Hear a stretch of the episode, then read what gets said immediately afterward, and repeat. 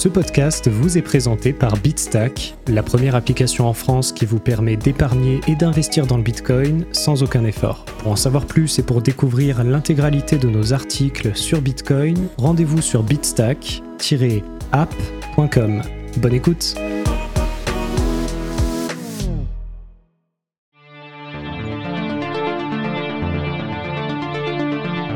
Bonjour à tous et bienvenue dans cet épisode du podcast de Bitstack présenté par Loïc Morel, dans lequel nous allons découvrir le top 7 des citations de Satoshi Nakamoto.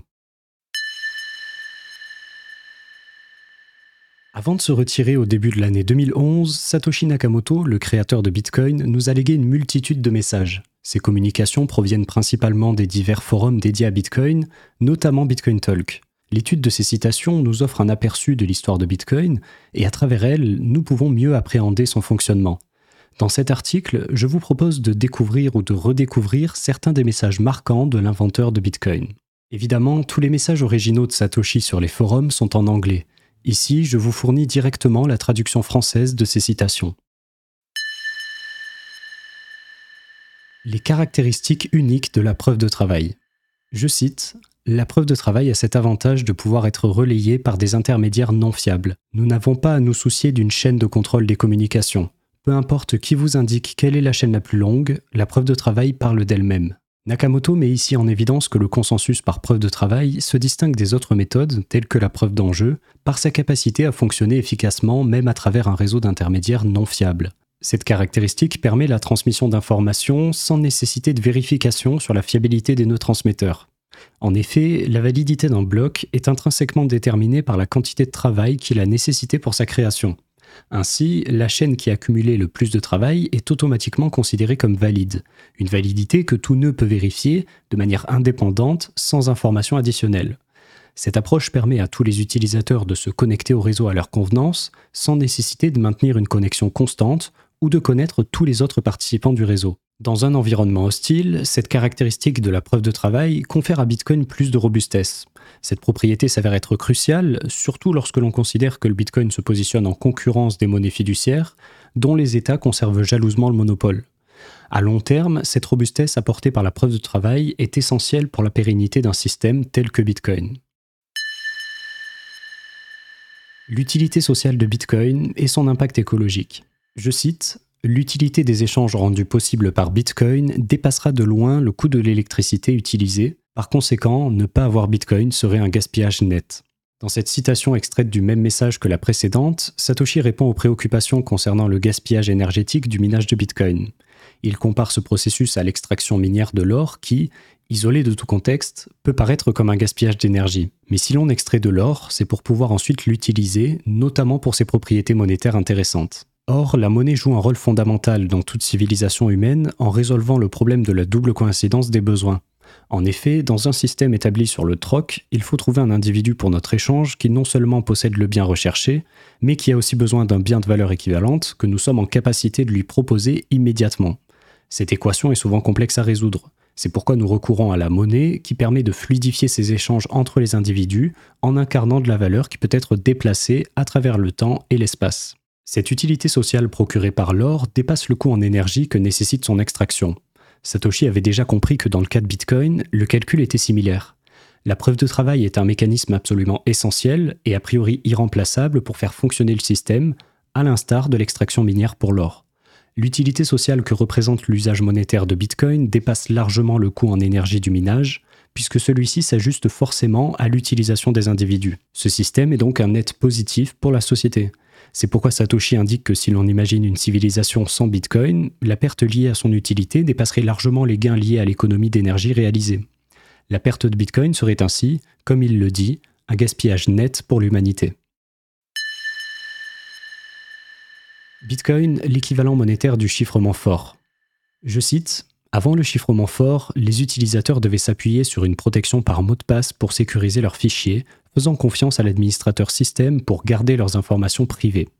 Ensuite, le chiffrement fort est devenu accessible au grand public, et la confiance n'était plus requise.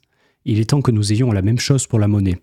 Avec l'argent électronique établi sur une preuve cryptographique, sans avoir besoin de faire confiance à une tierce partie intermédiaire, la monnaie peut être sécurisée et les transactions sans effort. Dans cet extrait issu du message de présentation de Bitcoin sur le site P2P Foundation, Satoshi met en lumière un des objectifs de Bitcoin, tout en évoquant une motivation alignée sur les principes des cypherpunks. Il établit une analogie entre Bitcoin et le chiffrement fort, ce qui désigne toutes les méthodes cryptographiques modernes qui assurent un haut niveau de sécurité grâce à des algorithmes complexes.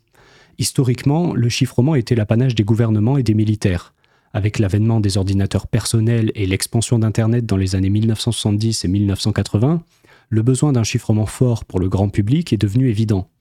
Toutefois, certains gouvernements s'opposaient à cette démocratisation de la cryptographie, craignant des complications pour la surveillance des individus. Les États-Unis ont même longtemps considéré les logiciels de chiffrement comme des munitions d'armes à feu, interdisant de ce fait leur distribution libre et leur exportation. Les cypherpunks ont combattu pour diffuser les méthodes de chiffrement fort, les considérant essentielles pour la protection de la vie privée des individus. Ne pouvant pas faire confiance aux entreprises et aux gouvernements qui interfèrent dans la sphère privée, il fallait leur enlever la possibilité d'effectuer cette surveillance. C'est ce que permet le chiffrement fort. Dans cette citation, Satoshi évoque cette lutte pour la diffusion des méthodes de chiffrement et exprime le souhait de voir un changement similaire dans le domaine monétaire. De la même manière que la cryptographie procure une protection individuelle contre les abus de surveillance, Bitcoin se propose comme un moyen de se prémunir contre les abus liés à la monnaie. Avec ce message accompagné d'un lien vers la version 0.1 du logiciel Bitcoin, Satoshi diffuse au monde entier une méthode permettant de s'affranchir des monnaies étatiques. Avec son outil, il est dorénavant possible d'annihiler le besoin de confiance dans nos échanges monétaires entre individus, et ainsi de protéger nos droits naturels de manière autonome. Bitcoin face à l'inflation. Je cite Le problème fondamental de la monnaie conventionnelle réside dans toute la confiance nécessaire à son fonctionnement, il faut faire confiance à la Banque centrale pour ne pas dévaloriser la monnaie, mais l'histoire des monnaies fiduciaires est remplie d'abus de cette confiance. Dans le même message que la citation précédente, Satoshi pointe du doigt l'impression monétaire orchestrée par les banques centrales. Il souligne que la monnaie fiduciaire exige une confiance importante dans ces institutions pour maintenir la valeur de la monnaie. Effectivement, l'émission continue de nouvelles unités entraîne inévitablement une inflation, grignotant progressivement le pouvoir d'achat de la monnaie déjà en circulation. Cette inflation se manifeste par une augmentation des prix des biens et services. Elle agit comme un impôt déguisé, transférant subrepticement la valeur cristallisée dans la monnaie de l'épargnant vers l'État. Cet impôt, insidieux par son caractère non consenti, non voté et difficilement perceptible, requiert une forme de confiance aveugle dans l'institution émettrice. Toutefois, comme le rappelle Satoshi, cette confiance a souvent été trahie dans l'histoire. Avec Bitcoin, la nécessité de cette confiance disparaît. Le protocole prévoit un calendrier d'émission prédéfini, maintenu par le consensus des utilisateurs. Durant les premières années de Bitcoin, les unités sont progressivement créées afin d'assurer leur mise en circulation, mais une fois le cap des 21 millions d'unités atteint, la masse monétaire sera fixe, empêchant le phénomène de perte de pouvoir d'achat que l'on peut retrouver sur les monnaies fiduciaires. La confidentialité sur Bitcoin. Je cite pour une plus grande confidentialité, il est préférable de n'utiliser les adresses Bitcoin qu'une seule fois. Fin de la citation.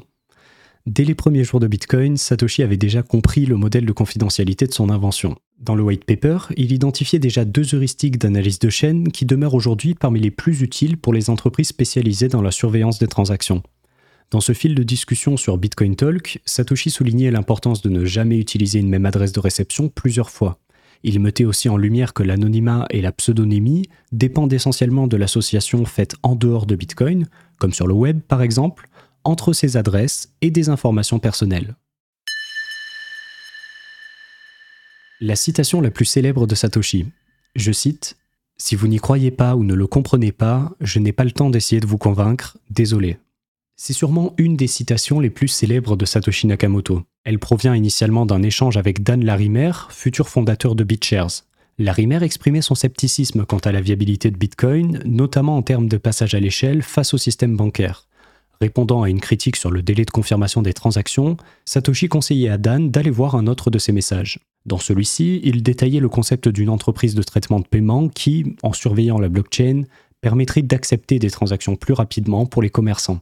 Visiblement lassé par les critiques de Larimer, Satoshi voulait faire comprendre avec cette citation qu'il se souciait peu de la capacité de ses arguments à convaincre. Aujourd'hui, cette citation est largement reprise par les bitcoiners qui s'y identifient en dehors de son contexte initial. Elle incarne désormais l'idée que l'on ne peut pas convaincre tout le monde, en particulier ceux qui ne veulent pas faire l'effort de comprendre Bitcoin. Elle suggère que c'est le temps qui démontrera sa valeur et son efficacité, plutôt que des tentatives infructueuses d'argumentation face à un scepticisme imperméable. Contrairement à ce que suggère cette citation, sur le blog Comprendre Bitcoin, nous prenons le temps de vous convaincre et de vous éclairer sur le fonctionnement de Bitcoin. N'hésitez pas à découvrir nos nombreux articles techniques si vous désirez approfondir vos connaissances sur l'invention de Satoshi. Et si Satoshi avait encore accès à son million de Bitcoin? Je cite Soupir, pourquoi supprimer un portefeuille au lieu de le mettre de côté et de conserver l'ancienne copie juste au cas où? Vous ne devriez jamais supprimer un portefeuille. Fin de la citation. Pour replacer cet extrait dans son contexte, il provient d'un message de Satoshi Nakamoto posté sur le forum Bitcoin Talk dans le fil de discussion dédié à la version 0.3.13. Cette intervention faisait suite à un incident dans lequel un utilisateur avait engendré une chaîne de transactions invalide en raison d'un historique manquant, un problème causé par un bug. Satoshi exprimait sa frustration face à la suppression du portefeuille de cet utilisateur en insistant sur le fait qu'un wallet ne devrait jamais être supprimé, entre guillemets, juste au cas où. Ce message prend une résonance particulière quand on pense aux millions de BTC que Satoshi aurait miné durant les premières années de Bitcoin. Grâce à l'analyse de certaines méthodes de minage spécifiques à Satoshi, on peut identifier un modèle qui lui est propre, désigné sous le nom de Patoshi. L'analyse de ce Patoshi dans les blocs révèle que Satoshi aurait accumulé environ 1,1 million de Bitcoin. Jusqu'à présent, ce trésor n'a jamais bougé. Cela a suscité diverses théories, certains pensent que Satoshi est décédé tandis que d'autres spéculent sur la destruction de son portefeuille. Cependant, ce message de 2010, où il conseille de ne jamais supprimer un wallet, pourrait suggérer le contraire. Seul l'avenir nous révélera la vérité. Conclusion. Ces quelques messages parmi tant d'autres laissés par Satoshi Nakamoto nous permettent de mieux comprendre sa vision sur son invention. Si vous vous intéressez à Bitcoin, je ne peux que vous conseiller d'étudier toutes ces discussions du début des années 2010. On y comprend pourquoi certains choix techniques ont été faits et en quoi il est important de préserver ces principes fondamentaux. Pour en savoir plus sur Satoshi Nakamoto et les origines techniques et idéologiques de son invention, je vous conseille également de découvrir un autre article que nous avons déjà rédigé qui se nomme Pourquoi Bitcoin a-t-il été créé? Vous pouvez le retrouver sur le blog de Bitstack sur le site bitstack-app.com.